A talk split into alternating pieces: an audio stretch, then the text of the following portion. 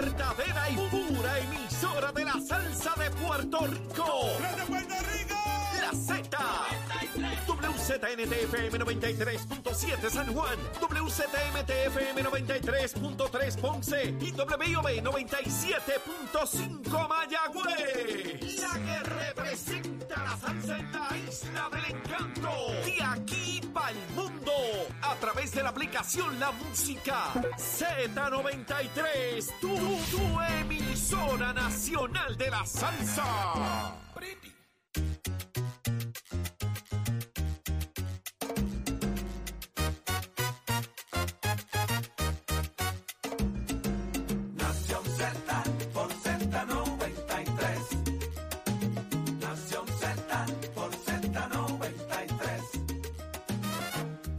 Nación Z por Z93, 93.7 en San Juan, 93.3 en Ponce y 97.5 en Mayagüez. Y arranca una nueva hora repleta de análisis y buena información. Saudi Rivera, quien te habla, Jorge Suárez, Eddie López, listos para llevarte mucha, pero mucha información en esta nueva hora que apenas comienza. Buenos días, Jorge. Buenos días, Eddie. 7 y 6 de la mañana, 7 y 5 de la mañana, Puerto Rico en Nación Z en vivo, desde el estudio Ismael Rivera de Z93.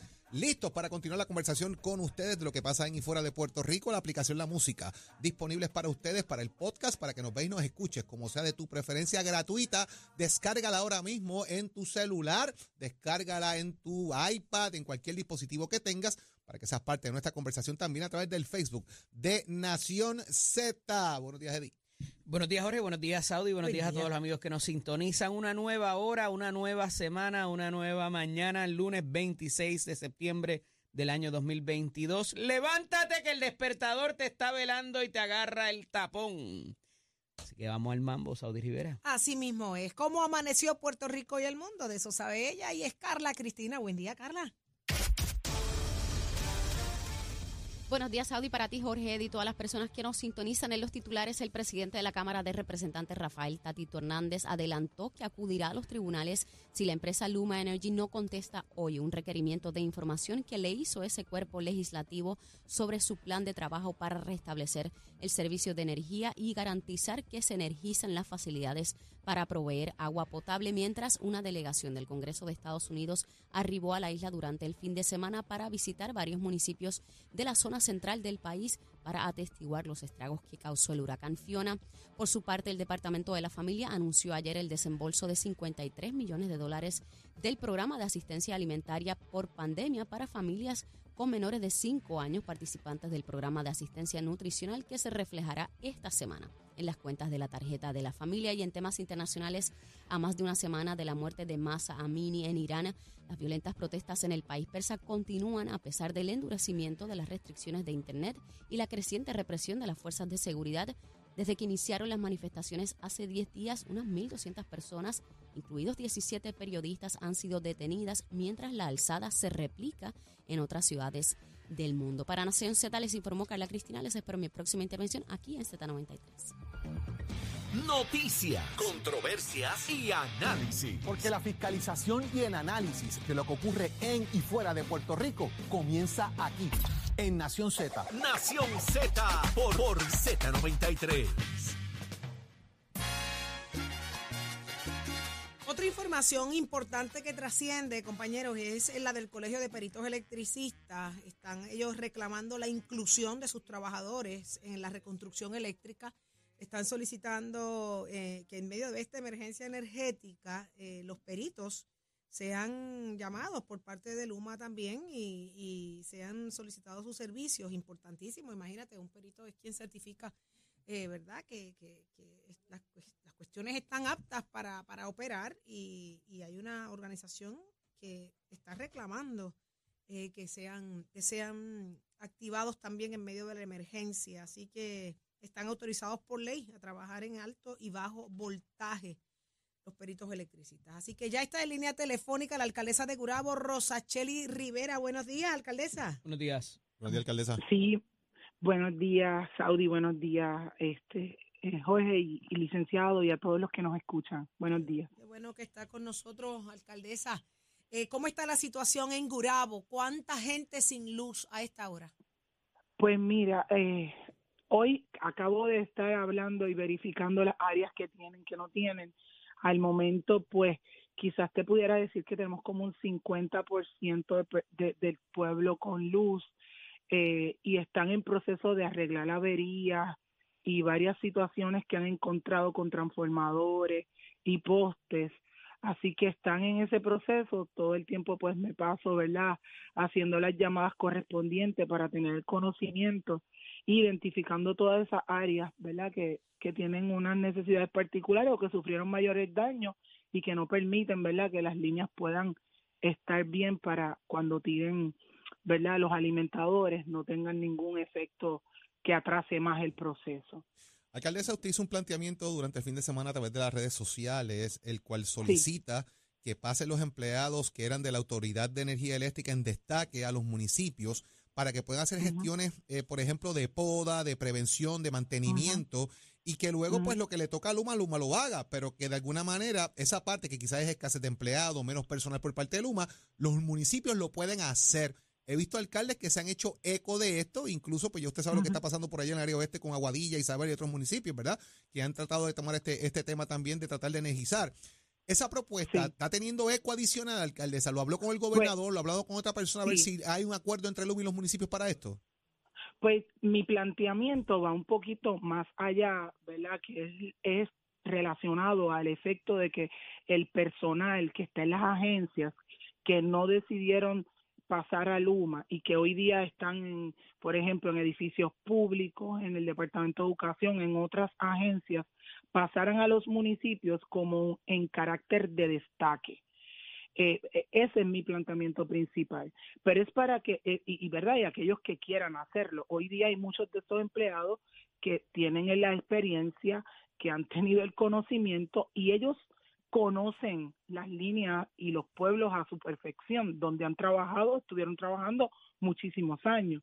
Así que los traspasen a los municipios en carácter de destaque y no solamente durante el periodo de la emergencia, nosotros pudiéramos mantener ese personal en un equipo de trabajo, ¿verdad? Que pueda hacer todos los trabajos preventivos durante el año para que estas situaciones relacionadas a la poda, ¿Cuál ha, sido, ¿Cuál ha sido la reacción, alcaldesa, a un planteamiento tan Pues- lógico y tan viable como lo que usted está eh, eh, eh, proponiendo? Pues, pues mm, quedaron en comunicarse conmigo porque yo envié las cartas oficiales ¿Hace cuánto? hace dos días, hace dos días. Sábado. Eh, eh, sí, oye, yo he perdido un poco el, La- calendario. días, pero Hoy es sí, lunes. eh, hoy es lunes. el Pues sábado. sí, el sábado. El sábado envié todas las cartas correspondientes. ¿A quiénes, hoy alcaldesa? ¿Quiénes, quiénes son la- las personas que se dieron por, por enterados o, o por, a- por su- que recibieran la, la- la- este comunicado?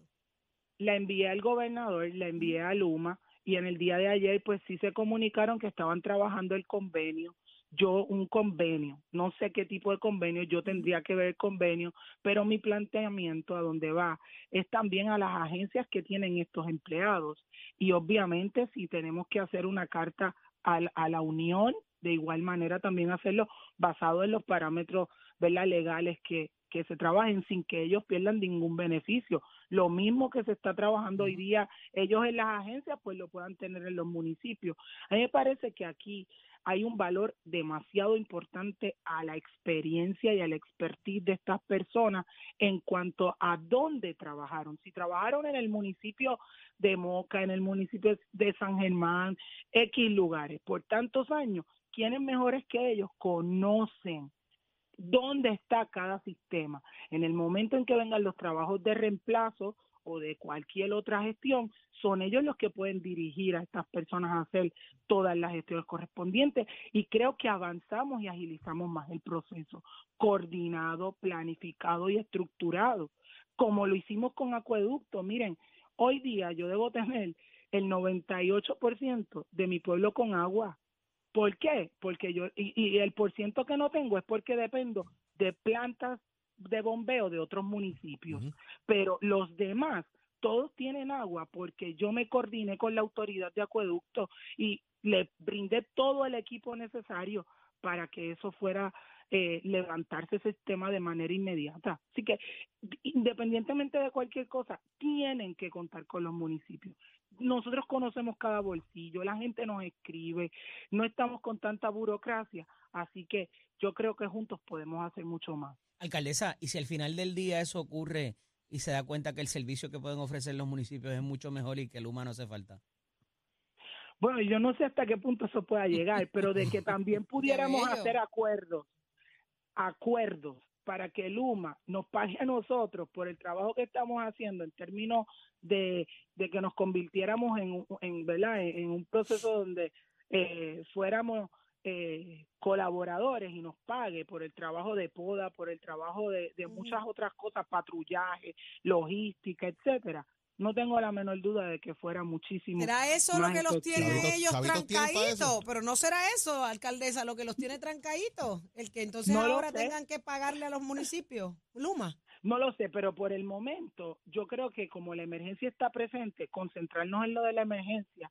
Más adelante vendrán quizás otras otras situaciones o Eso es un planteamientos importantes. constante con la pero- vegetación y todo pero lo demás, siempre va de a ser verdad falta. que de verdad que el problema principal son las averías que se encuentran debido a la poda, debido a otras gestiones, entonces nos limitan a nosotros a poder hacerlo porque están cerca de línea, ¿ves? Y entonces ahí es que tenemos el problema. Nosotros sí tenemos excavadoras, tenemos Digger, tenemos Skymaster, nosotros no tenemos que esperar a que pase por cinco manos arriba para que entonces autoricen un, equipo para que puedan mover un poste, por ejemplo, y poner un poste.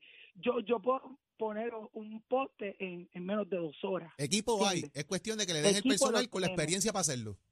Correcto, materiales los tenemos. y Y después que ellos hagan su trabajo de transmisión y distribución, yo no tengo, y los celadores levanten sus líneas. Mire, yo visualizo esto a otros niveles muchísimo más importantes por el servicio a nuestra gente. ¿Sabes? Podemos hacer muchas cosas, pero hay que tener comunicación efectiva, planificación y que no exista un, un problema de discusión Y, y de mala manera. disposición, alcaldesa, disposición. Eh, Claro. Tienen que sentarse en la mesa. Ojalá y se les dé esta gran oportunidad y que este, esta propuesta que usted ha presentado se acoja inmediatamente. Ya sabemos que la propuso sábado, ya hoy es lunes. Yo espero que antes del mediodía tengamos respuesta. Ojalá. Estamos en un proceso de emergencia. Esto no es un, Y una yo propuesta creo- para sentarse a esperar. eh, y verdad y creo que estos empleados de la autoridad que están en otras agencias haciendo otros trabajos que no son en lo que ellos tienen el expertise, yo entiendo que deben y están en la mejor disposición de dar la mano por sus pueblos en un momento como este. Y yo he visto a la no alcaldesa fajada por ahí, ¿sabes? Eh, y qué dársela. La alcaldesa está fajada Muy para arriba y para abajo. me Yo la he visto eh, haciendo lo que tiene que hacer. Así que eh, yo creo que todos los alcaldes están echando el resto en el 300% eh, ahora mismo en todos los municipios, porque los he visto en las redes, he visto a todos, de todos los partidos políticos, dándole como Dios manda, o sea, atendiendo lo que la, la situación. Eso y vuelvo, está- los alcaldes siguen siendo la primera línea de respuesta. Ojalá lo entienda la Junta y le deje Ay, los sí. chavitos. Que reaccione la Junta, que debe estar observando.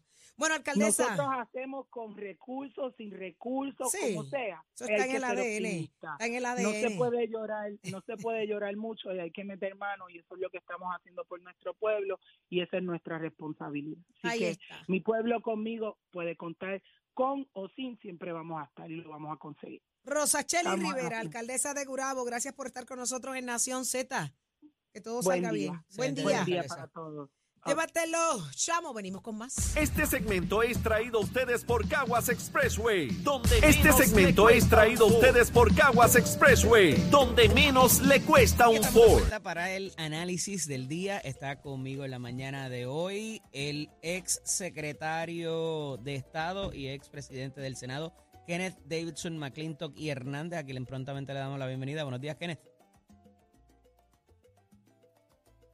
Está con nosotros también el representante Jesús Santa y Rodríguez, presidente de la Comisión de Hacienda de la Cámara de Representantes, y el senador Bernabe también, y profesor Bernabe, que eh, es portavoz del movimiento Victoria Ciudadana, senador eh, acá en Puerto Rico. Buenos días a todos, a los tres. Saludos.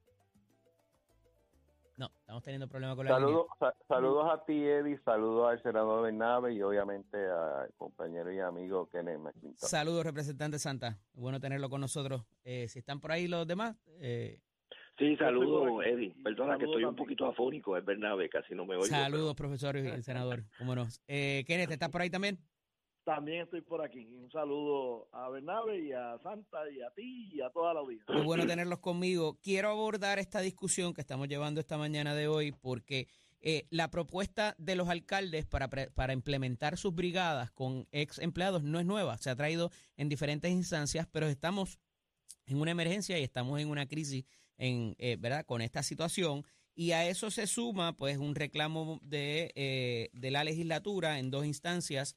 El presidente de la Cámara solicita información, eh, una información de los trabajos, de cómo se están llevando a cabo. La senadora Migdalia González presenta un proyecto para viabilizar el traer a los ex empleados de la Autoridad de Energía Eléctrica y eh, se dan unos eventos en el fin de semana donde casi se arresta a un alcalde por intentar incidir aquí. Eh, decía además temprano que también hay que tener un nivel de coordinación bastante óptimo en esto. Luma por sí no lo ha conseguido, eh, pero eh, energizar pudiera traer, eh, sin esa coordinación, energizar sin esa coordinación pudiera traer otros problemas.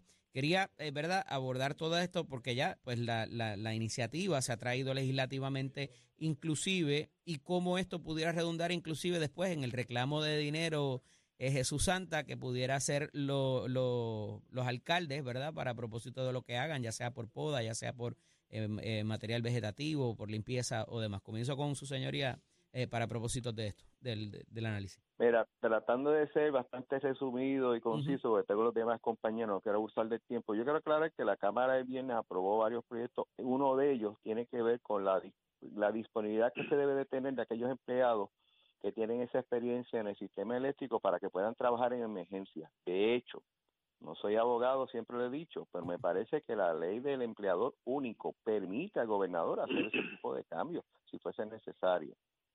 Yo creo que se explore eso ahí y si hay que legislar, se legisla, porque es un recurso humano que está ahí, que yo estoy seguro que fuera de la dinámica que se tiene o la pelea que se tiene con Luma, nunca le van a decir que no al país si es a meter mano. Y voy más lejos, en la emergencia los jubilados de la Autoridad de Energía Eléctrica trabajaron porque hacían falta, porque conocían el sistema, porque saben dónde está en el monte, el poste, el machete y todo ese tipo de cosas. Eso, eso es una. Dos, independientemente de cómo esté corriendo esto, todo el mundo quiere que, que, que, que volvamos a la normalidad lo más rápido posible y nadie está conforme con lo que ha hecho Luma. Nadie, o sea, no han trabajado bien. Si la discusión quiere hacerse de que eh, lo hicieron mejor antes y ahora no, eso es otro problema, pero la realidad es que no podemos estar conformes Claro. con tal y como están trabajando en su ejecución y en su comunicación y en su coordinación con los entes que primero le dan servicio a la gente, que son los municipios. Senador Bernabe, eh, ¿pudiera esto abrir una brecha donde se encontraría que, que quizás estos, ta- estas brigadas trabajan mejor que lo que han trabajado Luma y pudiera abonar al clima político de, de- de continuar eh, eh, ese ataque con que se vaya Luma, que se vaya Luma, eh, que acá lo podemos hacer mejor? Bueno, yo, yo creo que la situación trágica es eh, que tenemos celadores que, como se ha señalado, no están trabajando para la autoridad en este momento ni para Luma, que son la gente que mejor conoce el sistema y que nunca debieron eh, cesar sus labores en la autoridad. Es una de las tragedias eh, que ha generado las- el proceso de privatización y que ante la crisis que estamos viviendo, como se ha señalado, es urgente que se abra el- el camino para que estas personas que tienen el conocimiento puedan contribuir al restablecimiento del servicio. Yo creo que sería terrible que no se les dé esa oportunidad precisamente porque demuestra la insuficiencia del servicio que está dando Luma y la necesidad de que estos trabajadores se reintegren al proceso. El otro elemento que yo creo que es importante señalar es que el sistema eléctrico ciertamente es un sistema integrado, es un sistema eh, único de la generación, la transmisión y la distribución. Y lo lógico es que se administre como un sistema coordinado. Eh, yo entiendo perfectamente la necesidad de esa coordinación y aquí estamos en una situación trágica en que normalmente uno esperaría una respuesta coordinada, pero en la medida que no se da esa respuesta adecuada, los alcaldes, yo entiendo, entiendo perfectamente, que intenten tomar sus iniciativas propias. Entonces estamos entre dos, entre dos problemas. Uno sería una respuesta descoordinada que puede traer problemas reales y que son peligros reales, pero que tampoco podemos esperar por una respuesta coordinada que no se está dando. Así que estamos entre esos dos, eh, entre esos dos problemas. A mí me parece que los alcaldes están tomando unas iniciativas, yo las entiendo, pero me parece que están tomando esas iniciativas porque lo que debiera estar ocurriendo, que es una respuesta coordinada del sistema integrado, no se está dando precisamente porque con esta política de privatización lo que se hace es fragmentar lo que debe ser un sistema integrado, se reparte entre varios administradores y surgen todas estas eh, desfases en el proceso de respuesta a la, a la Kenneth. crisis que estamos viviendo. En- en- esto le va a caer en la falda al gobernador en algún momento y va a tener que tomar alguna decisión, ya sea por la presión del alcalde o porque le llegue a su despacho el proyecto que se apruebe en la legislatura. Eh, ¿Qué debería pasar aquí eh, para que tampoco, pues políticamente, eh, coja ese golpe o, se vea como que el gobernador es hasta insensible, ¿verdad?, con las necesidades del alcalde de su propio partido. Ya hay unas amenazas, no, una amenaza, pero una advertencia por parte del alcalde de Bayamón, por parte de varios alcaldes que no necesariamente son alcaldes de la oposición política. Pues mira, primero que nada, yo creo que ha- hay que reconocer dónde es que estamos hasta ahora en términos de mejoría de servicio. Eh, eh, Luma eh, tiene creo que en 56% el nivel de, de conexiones a seis días de o siete días de, la tormenta. Eh, cuando Irma, eh, la UTIER y la AEE solamente eh, tenían conectado el 32% de la población para la misma fecha. En Georgia era solamente 16% y en Hortensia era 25%. No menciona María, que era solamente 5%, porque María era otra categoría totalmente de, de tormenta. Segundo, mi conocimiento eh, técnico de electricidad es un tanto limitado, pero sí sé que cuando voy a cambiar una bombilla, me aseguro de apagar el switch y no dejo que nadie lo prenda hasta que la bombilla esté instalada y mis manos estén alejados de, de la conexión. Lo mismo cuando he tenido que cambiar una caja de enchufe, me aseguro que la electricidad no esté. Aquí hay una gran, un gran peligro cuando tú pones manos ajenas al operador del sistema a estar energizando líneas o desenergizando líneas. Porque si tú subes un machete, como le dicen, que es prender uno de estos grandes switches eh, que permite que la electricidad fluya a través de unos cables, eh, tú tienes que estar seguro con walkie-talkies y con otros mecanismos de saber que no hay nadie más abajo en esa línea que esté tocando las líneas eléctricas. Y yo creo que esa es la gran preocupación que debe tener Luma y que tendría cualquier compañía eléctrica, de, de tener a nadie en forma descoordinada eh, manejando eh, elementos del sistema eléctrico y atreviéndose a energizar unas líneas que no son suyas. Te voy a llamar, Kenneth, para, para instalar unos abanicos que tengo que hacer en casa, porque aparentemente tú, tú sabes más- un poquito más que todos nosotros. Mientras no me prenda el switch, bregamos. El profesor Bernabe, senador Bernabe, eh, representante Santa, gracias por estar con nosotros en la mañana de hoy. Hablaremos prontamente. Un placer siempre. Un fuerte Saludos, abrazo a los tres, cómo no. Buen día. Continuamos con más de Nación Z. Este segmento es traído a ustedes por Este segmento es traído a ustedes por Caguas Expressway, donde menos le cuesta un Ford. Este segmento y Z93 en Nación Z.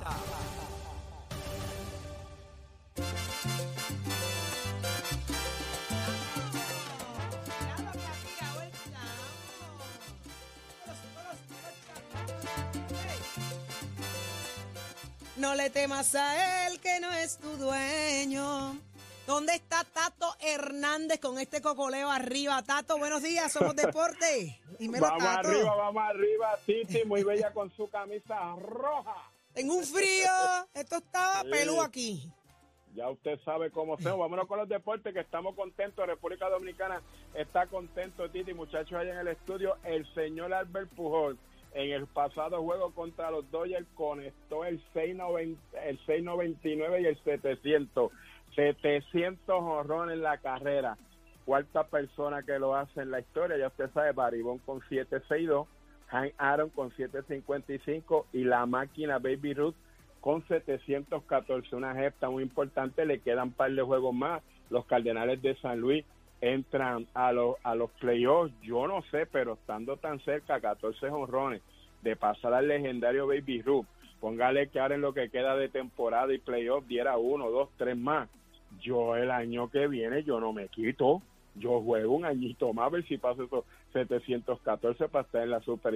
Tú sabes lo que sería pasarle a Baby Ruth, pero también pues todo depende pues del deseo que tenga. Albert Pujol, una persona cristiana, tremendo ser humano, tuve el placer de conocerlo, compartirlo en Puerto Rico cuando vino unos juegos de exhibición de la Fundación Yadiel Molina y a la verdad que yo sé que tanto él, su familia, República Dominicana se están gozando esto y qué bueno que un latino pues esté en esos numeritos con los 700 cuadrangulares. En hora muy buena, vamos a ver lo que les resta de la temporada, qué es lo que pasa. Y como termina, usted se entera aquí en Nación Z, somos deporte, con los pisos de Mestre Escoles, óigame, ya estamos en los recintos, hoy lunes 26 de septiembre empezamos las clases a las 7 y media, las viernes empiezan a las 5 y 30 de la tarde, cualquier duda que usted tenga respecto a cómo llegar, si no puede llegar, usted llama al 787-238-9494 para que esté en contacto con su profesor o profesora. Y así pues ya usted sabe, estemos a la par para nuestros próximos cursos que comienzan en noviembre. Yo, manito, además, 787-238-9494. Oiga, chavo, que tengan buen día. Give it on my friend. Al renovar tu marbete, escoge ASC, los expertos en seguro compulsorio.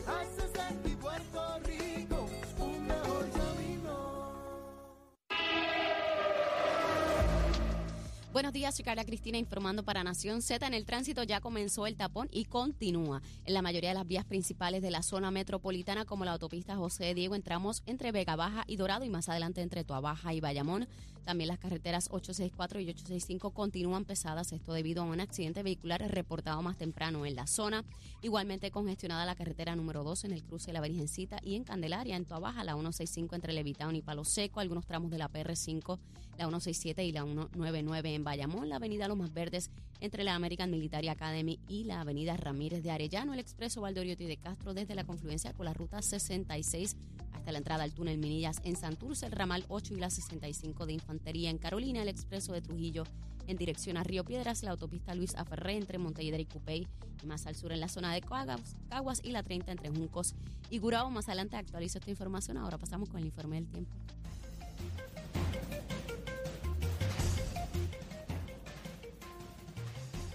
El Servicio Nacional de Meteorología nos informa que en el mar se espera que hoy tengamos olas de 2 a 5 pies con vientos del este moviéndose de 10 a 15 nudos, mientras el riesgo de corrientes marinas es moderado en las playas de la costa norte, incluyendo las islas municipios de Vieques y Culebra. Más adelante les comparto el pronóstico del clima para Nación Z. Les informó Carla Cristina. Les espero mi próxima intervención aquí en Z93. Próximo, no te despegues de Nación Z. Próximo. Lo próximo en Nación Z es el licenciado Leo Aldrich con el análisis más completo. Ese que te gusta, llévatelo, chamo.